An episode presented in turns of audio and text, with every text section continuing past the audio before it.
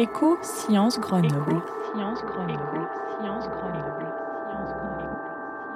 De la science tous les deux mois avec Écho de Sciences Grenoble. Écho de Sciences Grenoble. C'est le magazine scientifique diffusé tous les deux mois et impulsé par Éco Sciences Grenoble. Impulsé par Éco Sciences Grenoble. Vrai que pour moi, le sauvage est, est un peu un monde fantasmé, idéalisé. Il n'y a pas à le magnifier, à dire là c'est sauvage, là ça l'est pas. On voit très bien qu'on peut côtoyer ces animaux sauvages, euh, même en zone urbaine. hein. Repenser notre relation avec le monde vivant. Le sauvage, c'est une construction culturelle, bien sûr.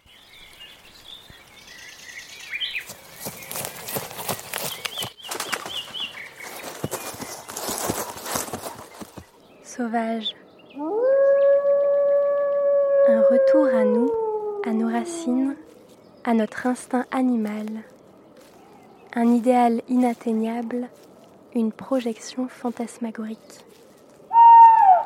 Sauvage. Quelle place pour nous, les humains?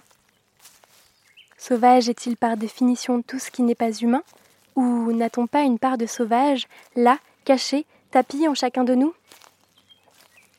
Nous vous proposons de partir à la rencontre de ce mot, de ce concept, de ces multiples paradigmes. De nous confronter ensemble à l'inconfrontable. Traquer l'inattrapable, l'invisible, tenter de saisir l'insaisissable.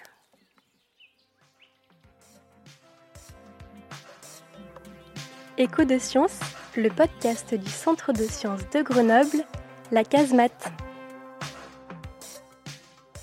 Bonjour à toutes et à tous. Dans ce nouveau numéro, nous vous proposons de nous envoler directement avec Laurent Puche, ornithologue à la Ligue de protection des oiseaux. Et parce que le sauvage est pour certains une passion, nous nous entretiendrons avec Jean-Michel Bertrand, réalisateur de documentaires animaliers dont le dernier film est paru en janvier 2020, Marche avec les loups.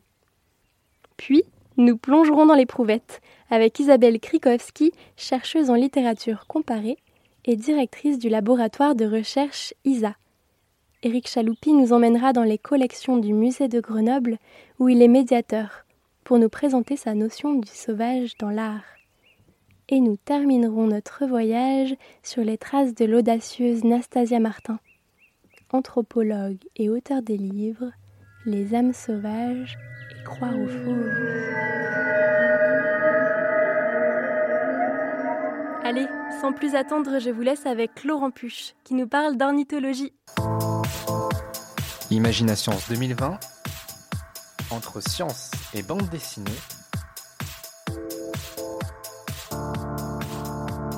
Les planches sonores de la série scientifique en confinement de Jim Jordan, réalisée par les étudiants Master 2 de communication scientifique de l'Université Grenoble.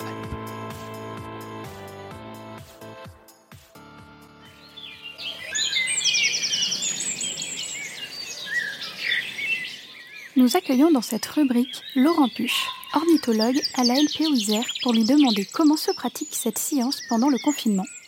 En effet, en 2020, la Turbine, Centre culturel, scientifique, technique et industriel d'Annecy, a proposé un partenariat avec Jim Jourdan.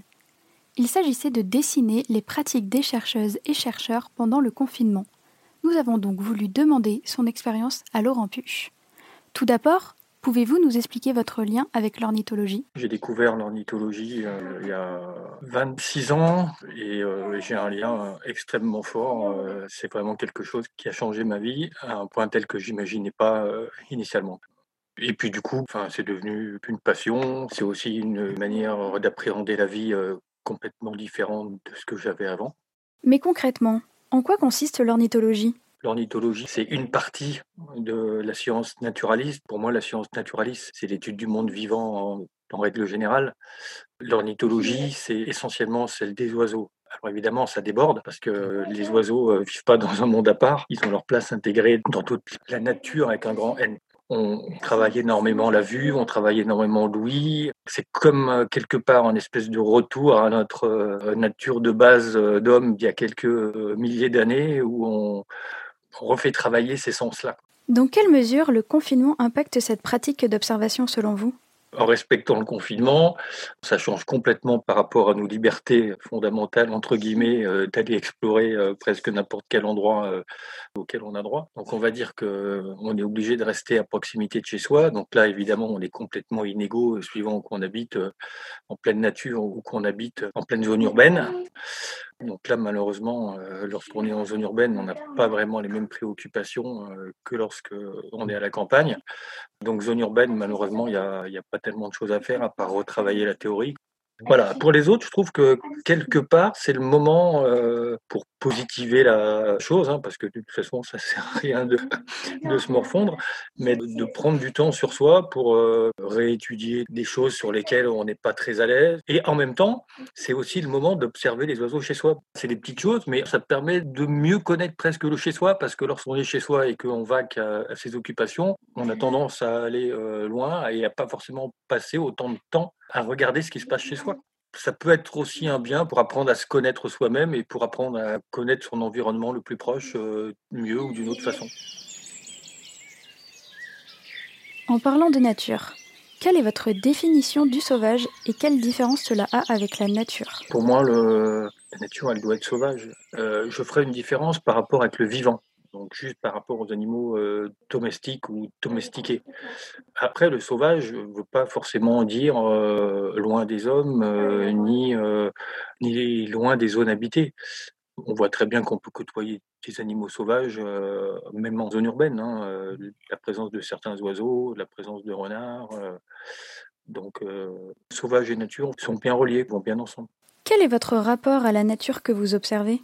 Bah, Admiration quand je sors, j'ai toujours cette émotion-là, que ce soit euh, émerveillement euh, devant des grands nombres d'espèces d'oiseaux, devant euh, même quelques espèces, mais en très très grand nombre, ou alors simplement juste un oiseau, juste un oiseau qui passe, le regarder, à chercher ses détails, à regarder ses particularités, à le suivre. Et après, ouais, c'est juste cette partie émerveillement et intérêt du vivant. Laurent Puche, merci pour cette interview très enrichissante. Nous espérons que votre métier pourra reprendre de plus belle en 2021. L'entretien. L'entretien. Avec un ou une chercheuse de l'actualité scientifique grenobloise.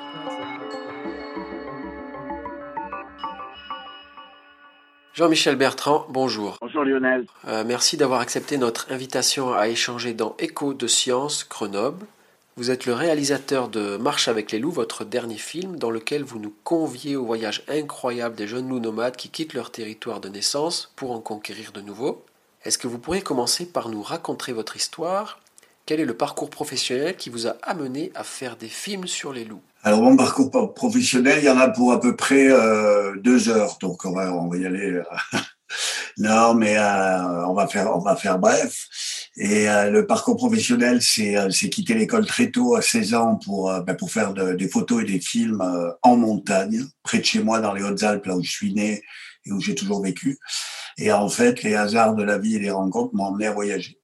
Et j'ai rencontré un gars complètement allumé qui travaillait pour une télévision américaine et qui m'a emmené faire en tant qu'assistant sur un film sur le vaudou en Haïti. Euh, et puis ça a été le début en fait d'un truc que j'ai plus trop maîtrisé. Pendant 25 ans, en fait, j'ai fait beaucoup de films de voyage de, dans le monde entier, des films ethnologiques, jusqu'au moment où euh, j'ai vraiment, j'en ai eu marre parce que j'ai trouvé que le que le, le, le, voyage devenait vraiment un bien de consommation, que j'étais de plus en plus formaté par mes producteurs, impresariaux. Et j'ai décidé de faire un premier film de quête euh, dans les Hautes-Alpes, près de chez moi. C'était la quête de l'aigle royal, avec ce premier film qui s'appelait Vertige d'une rencontre. Et, euh, et, qui était en fait, euh, qui était une, un film, c'était vraiment un film expérimental, on va dire, sur le fait de me mettre en scène et de partager le chemin plutôt que de faire un film essentiellement animalier. Et après, j'ai eu euh, l'opportunité de faire le, le, la vallée des loups. J'ai trouvé un producteur qui qui m'a fait confiance, distributeur, pâté en l'occurrence, donc des trucs complètement incroyables avec euh, un travail très artisanal, on va dire, et, et, très personnel. Donc ça a été une belle aventure. Et depuis que j'ai fait Vertige d'une rencontre, La Vallée des Loups et Marche avec les loups, je me sens enfin moi-même. C'est pas mal, à 60 balais.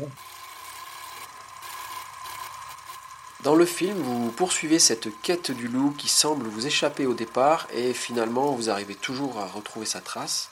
Comment est-ce que vous avez appris à suivre les animaux dans leur milieu naturel? Est-ce qu'il y a beaucoup d'intuition? Ouais, c'est vraiment de l'intuition, de, la, de, de, de l'expérience de terrain. C'est toujours pareil, tes questionnements. Des, et, et en fait, c'est, c'est vraiment un instinct qui, qui, qui, se, qui se peaufine au fur et à mesure de l'expérience. Et lorsque vous êtes comme ça depuis des jours avec une meute de loups autour de vous, est-ce qu'il peut vous arriver de vous sentir en, en, en harmonie avec eux? Non, là-dessus, je crois qu'il faut être très, euh, faut pas délirer, quoi. Je veux dire, je suis pas l'ami des loups et je suis pas, voilà, en harmonie avec les loups. Après, il y a des gens qui peuvent aussi délirer là-dessus. Mais je sais que les loups font leur vie. Je sais que moi, en étant rituel et en venant continuellement là, et c'est le but, et en pissant partout quand j'avance, toujours aux mêmes endroits, je pose mes petits pipis, mes trucs, mes machins pour leur dire je suis là. Et les loups, justement, finissent par être un peu curieux, jeter un petit coup d'œil, voir si je suis toujours là. Euh, c'est l'intérêt de, ce rituel-là. Mais j'ai pas du tout la prétention et l'impression qu'il serait totalement ethnocentré de dire que je fais partie de la meute ou des, ou des choses comme ça. Non, moi, je suis l'humain. Eux, ce sont les loups. J'essaie de, de, les déranger le moins possible pour pouvoir assister à des choses de leur vie à témoigner, enfin à avoir ces instants privilégiés.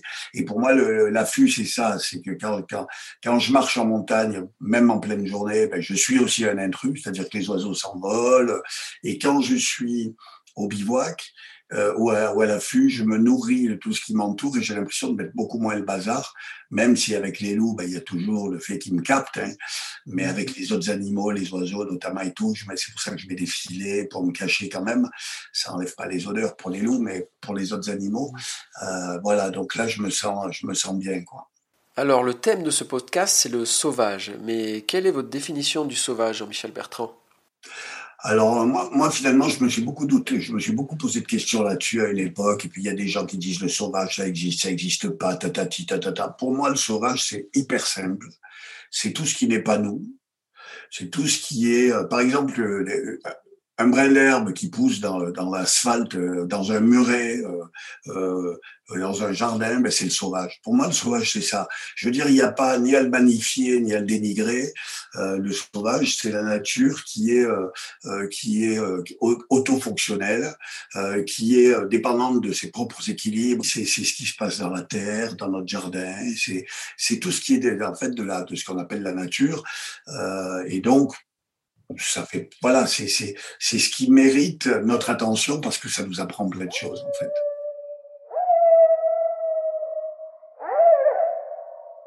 D'ailleurs, est-ce que vous avez pu constater une évolution de votre relation à ce sauvage depuis que vous faites des affûts, depuis que vous restez des jours et des jours dans la nature sans plus de contact avec le monde des humains? Ouais, ouais, ça m'a fait grandir. C'est pour ça le loup m'emmène, le loup me fait grandir. Quand on est là, euh, seul face à soi-même pendant longtemps, ben on, on s'intéresse à l'animal. Euh, déjà, quand on s'intéresse au loup, on en découvre plein d'autres parce que les loups sont jamais là ou rarement. Donc, on a tout le temps, comme je le dis dans mes films, d'observer les fourmis, de se questionner sur les fourmis qui, elles, sont là, en été en tout cas, et qui nous questionnent beaucoup, les fourmis, les autres insectes, les plantes, l'adaptation, l'évolution, etc.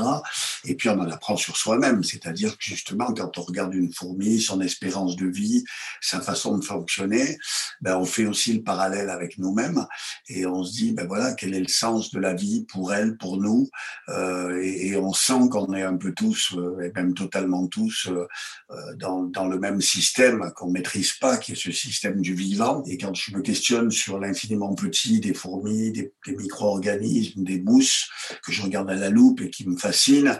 Et puis je suis au bivouac et je regarde la voie lactée la nuit, j'ai les étoiles autour.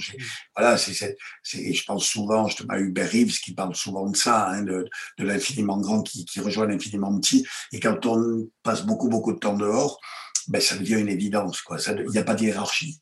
Il n'y a pas de hiérarchie. Il y a un tout il y a un tout qui est un grand mystère dont on fait partie, qui nous questionne. Et moi, c'est ce qui me, c'est un petit peu mon combat, c'est de, de, dire, mais, mais les, les, les, réponses aux questions les plus fondamentales qu'on se trouve, qu'on se pose, sont là. Elles sont là autour.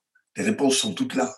C'est un immense rébut, un immense jeu de pistes à, à démêler, dont on n'a pas évidemment assez d'une vie pour le démêler, mais c'est hyper passionnant. Est-ce que tous ces moments que vous passez dans la nature peuvent parfois vous faire rentrer dans une sorte d'activité méditative?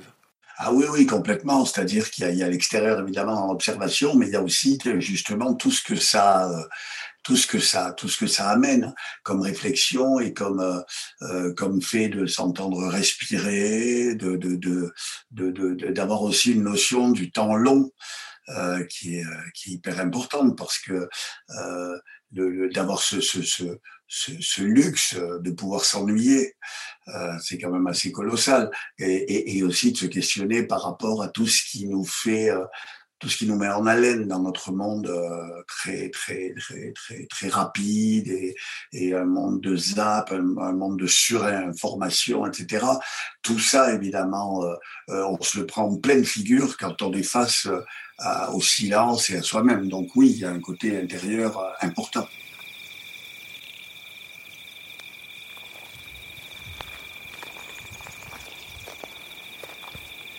Alors pour la plupart des gens, et d'autant plus aujourd'hui, rester à ne rien faire physiquement est synonyme de torture.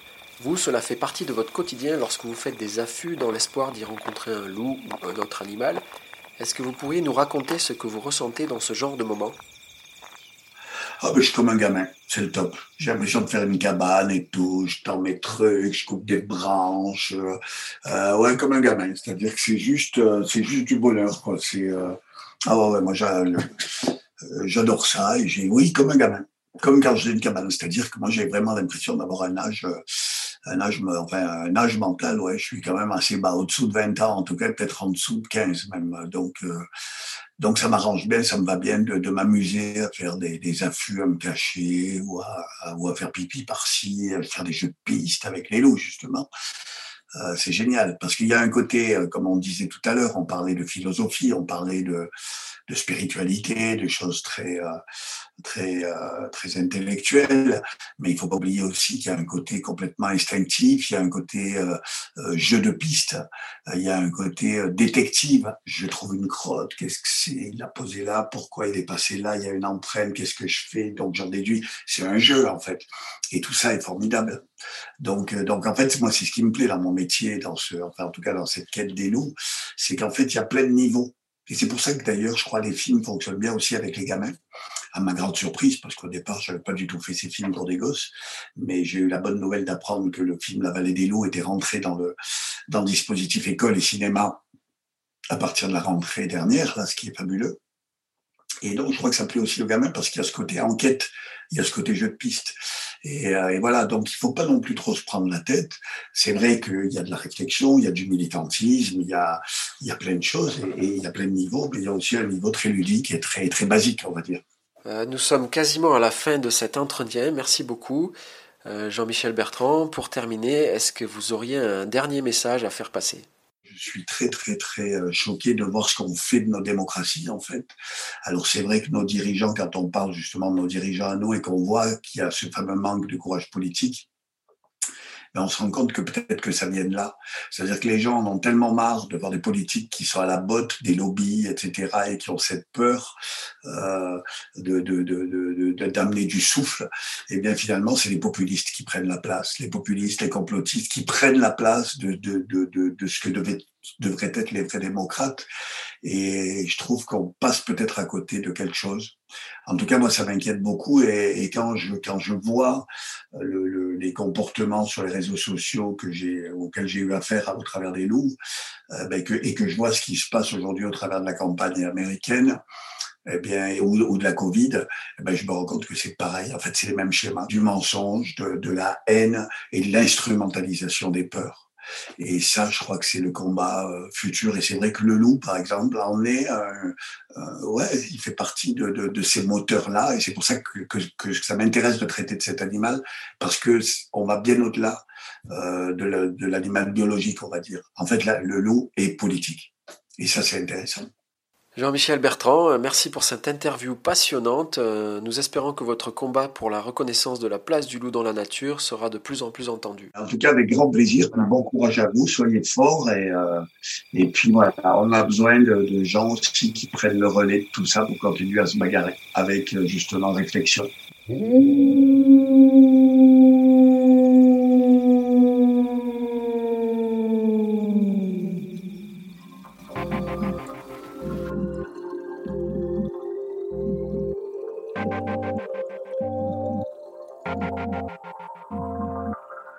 Sous l'éprouvette, la cuvette. La cuvette.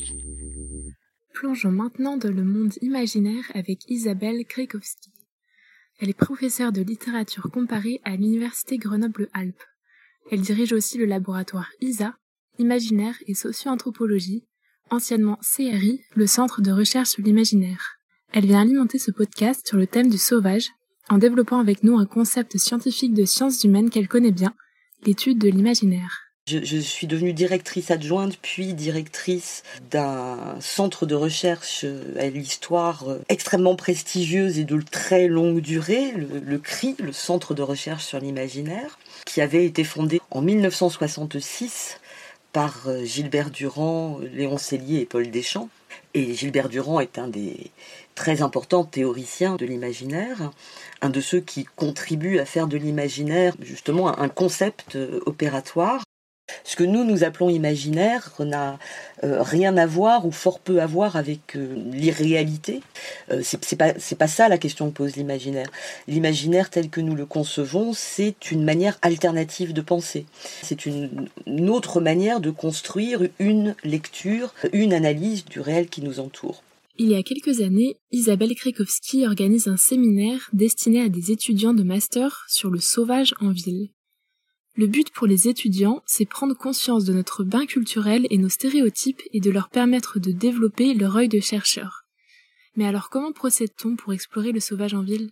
Au départ, euh, il y a euh, une intuition, euh, et puis sur la base de cette intuition, ben, la vérification en fait de cette intuition, qui commence tout simplement par une recherche d'occurrence, je dirais, ce, qui, s'apparente à la constitution d'un corpus, repérage des mots, de repérage des images, euh, selon les, sujets. Euh, et le sauvage, c'était les supports les plus divers, la presse, la pub, les écrits contemporains que j'ai traqué le mot sauvage en fait dans dans les supports les plus divers pour analyser les usages du mot en fait, et, ce qu'on lui associait.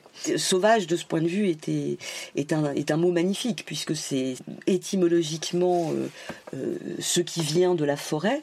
Alors, communément, on, oppose sauvage à, domestique, donc euh, la forêt à la maison. et j'ai un peu décalé les choses en proposant d'opposer, en somme, le sauvage à l'urbain, c'est-à-dire la, la, ville, mais aussi tout ce que l'on met avec la ville, hein, l'urbanité, euh, donc la politesse, euh, l'organisation, la maîtrise des codes. Or, nous sommes très vite arrivés avec les étudiants à l'idée que le sauvage, c'est justement celui qui ne respecte pas les codes. On explique à Isabelle Krekowski l'idée de notre podcast, c'est-à-dire un recueil du regard de plusieurs acteurs sur le sauvage, leur manière de l'étudier et le comprendre. Et comment sa recherche sur l'imaginaire se situe-t-elle dans l'étude de cet objet? L'imaginaire, j'ai envie de dire, n'est pas complémentaire des disciplines que vous avez euh, questionnées. Il devrait être un préalable à toutes ces disciplines. L'imaginaire, c'est ce qui forge souterrainement nos, nos, cadres de pensée. Il me paraît important que euh, toutes les disciplines, tous les chercheurs soient justement conscients de cette dimension, pas nécessairement pour y échapper, parce qu'on n'y échappe pas en fait, mais pour éviter des biais.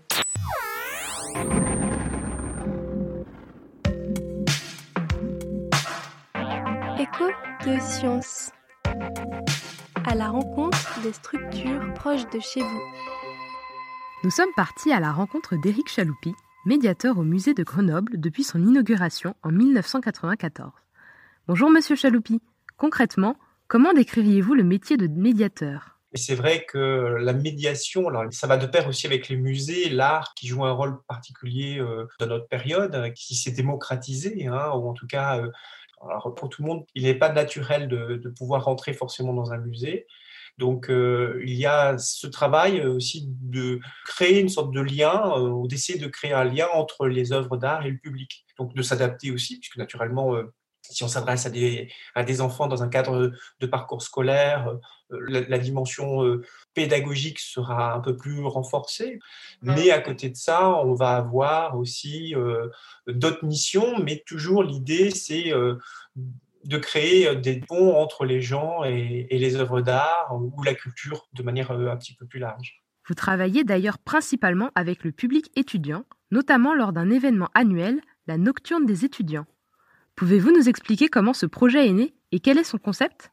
Euh, à l'époque, le Louvre euh, faisait venir des gens du théâtre, de la danse et euh, proposait des soirées dédiées aux visiteurs qui étaient des étudiants. Alors qu'à Grenoble, on a choisi autrement de travailler, c'est de proposer à des étudiants de prendre la parole.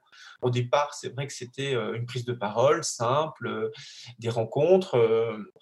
Et donc, l'idée, ça a été d'être très ouvert, très souple et de permettre un peu à tous de venir. Alors, avec le temps, c'est vrai que les choses ont pris un peu d'ampleur, se sont cristallisées différemment, mais on a gardé toujours cet objectif de permettre, si vous voulez, euh, une prise de parole, qui n'est pas d'ailleurs traduite toujours que par des paroles, hein, puisqu'il y a de la danse, il y a des acrobaties, il y a d'autres moyens d'expression. L'idée, c'est parti d'un état de fait, c'est que très peu d'étudiants fréquentent le musée et ont une image institutionnelle parfois un peu comment dirais-je, euh, ils se détournent de cette institution. Mais le challenge, ça a été aussi de se dire, voilà, un étudiant qui vient trois mois, six mois, deux ans à l'université de Grenoble-Alpes puisse au moins à un moment donné mettre les pieds au musée. Et d'initier ce type d'événement, d'initiative, ça a changé le regard des étudiants vis-à-vis du musée. Les nocturnes évoquent des thèmes divers et variés. Cette année, c'était le sauvage. Quelle est votre vision, à vous, du sauvage? Et quelle est sa place dans l'histoire de l'art? C'est compliqué d'avoir une vision sur l'histoire de l'art parce que le thème sauvage, c'est plus, je dirais, un qualificatif qu'on va donner à un moment donné à une chose. Et c'est compliqué, hein, ce thème de sauvage. C'est marrant parce que depuis plusieurs années, je, fais un peu ce travail-là. C'est ce que ça m'évoque, cette question du sauvage. Donc, j'ai essayé de faire des recherches sur tout ce que je connaissais, les épopées sauvages, les roseaux sauvages. On peut, en effet, euh, remonter le fil de l'histoire avec cette, cette, vision qui est encore un peu complexe aujourd'hui, hein, euh, qui se lie souvent avec euh, une forme de racisme aussi. On l'a vu beaucoup se développer au 19e siècle avec la colonisation notamment, hein, cette histoire du, sauvage. Puis apparaît le bon sauvage aussi à un moment donné. Donc euh, c'est vrai que si je me réfère à l'histoire de l'art, je dirais que le premier auquel je pense, bah, c'est Paul Gauguin, hein, naturellement, parce que Gauguin voulait revenir très certainement euh, à une sorte de terre originelle où le sentiment, les idées sont éblouissantes, sont éternelles, elles vivent par elles-mêmes. Enfin, il y, a quelque chose de, de façon fantasmé hein, dans l'image du mot sauvage. Je pensais aussi à ce tableau du dominicain qui représente Adam et Ève, puisque Adam et Ève aussi, c'est un thème assez proche finalement, parce que c'est l'origine, hein, c'est le début, c'est le moment où l'homme sort du bois en quelque sorte. Mais ce qui est intéressant, c'est que le regard est toujours tronqué, représente un monde sauvage, mais qui est peint, qui est représenté, donc qui est idéalisé, qui est mentalisé, qui est, repris, créé par l'artiste lui-même. Et dans le tableau que j'adore, c'est un tableau extraordinaire qu'on a au musée de Grenoble, donc Domenico Zampier, on appelle le Dominica. On voit un Adam et une Ève, hein, donc dans des attitudes très très euh, occidentales, très très maniérées. Euh. Donc là, on essaie de donner vie au monde sauvage, mais on n'y arrive pas finalement. Voilà, on l'a fait aussi dans d'autres tableaux à partir de l'image des animaux, parce que le sauvage, c'est aussi quelque part, c'est ça, c'est revenir à, quelque chose de primordial, d'instinctif. Et c'est vrai que pour moi, le sauvage, je dirais, apparaît souvent quand la matière parle d'elle-même. Mais c'est vrai que pour moi, le sauvage est, un peu un monde fantasmé, idéalisé, et, je trouve intéressant cette frontière, qui d'un côté est sombre, fascinante, obscure, euh, attirante, attractive, inatteignable, le monde sauvage, et puis de l'autre, notre monde à nous. Et c'est va-et-vient comme ça, parce qu'on a une part de sauvage en nous, je pense, aussi.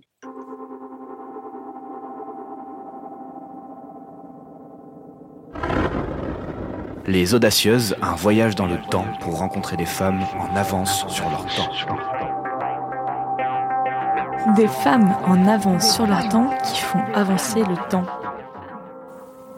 Glissons-nous dans la peau d'une anthropologue audacieuse, Nastasia Martin, spécialiste des populations du Grand Nord et auteur des livres Les âmes sauvages et Croire aux fauves. Originaire de Grenoble, Nastasia Martin est une voyageuse dans l'âme, une exploratrice infatigable qui a choisi l'Alaska comme premier terrain de recherche pour sa thèse en anthropologie. Sous la direction de Philippe Descola, Nastasia s'intéresse plus particulièrement à une cosmologie, une vision du monde appelée animisme. Elle travaille depuis plus de 15 ans auprès de collectifs de chasseurs-cueilleurs vivant de part et d'autre du détroit de Bering, l'un, le peuple Gwishin, en Alaska, et l'autre, le peuple Even, dans le Kamchatka, en Russie. C'est ici qu'en 2015, alors qu'elle sillonne le volcan Kloucheskov, Nastasia fait la rencontre d'un ours et échappe à la mort. Une confrontation qui la métamorphose tant dans sa pratique de l'anthropologie que dans son propre rapport au monde et qui l'amène à penser autrement la crise écologique que nous traversons.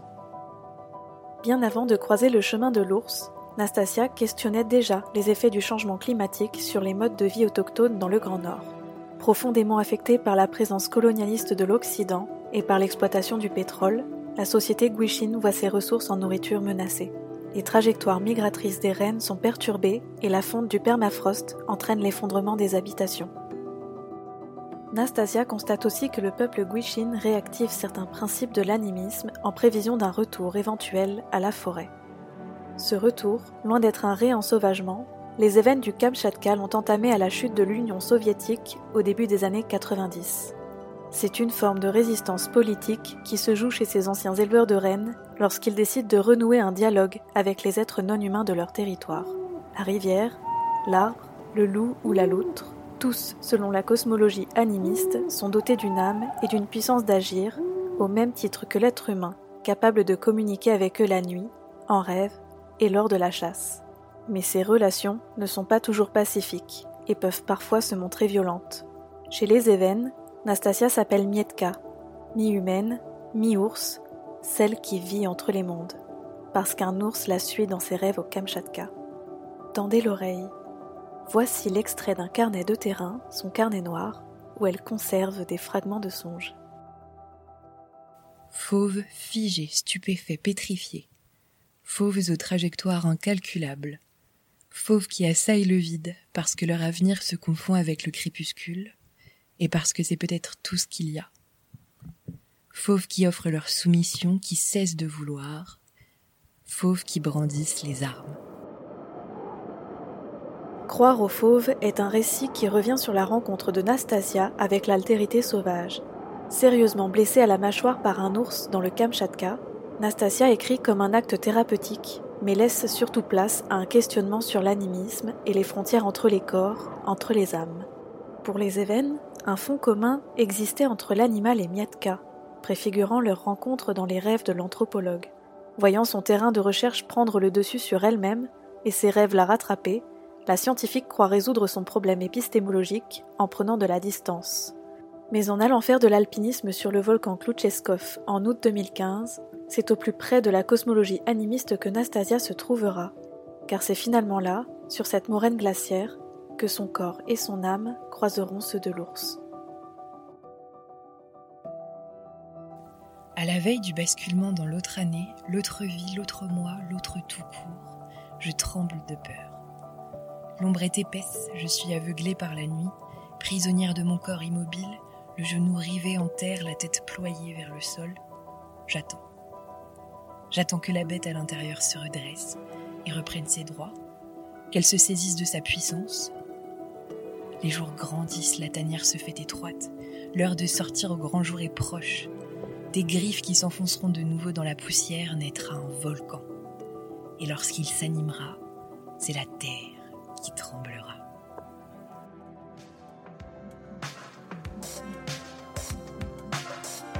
Écho de Sciences Grenoble c'est déjà fini pour aujourd'hui.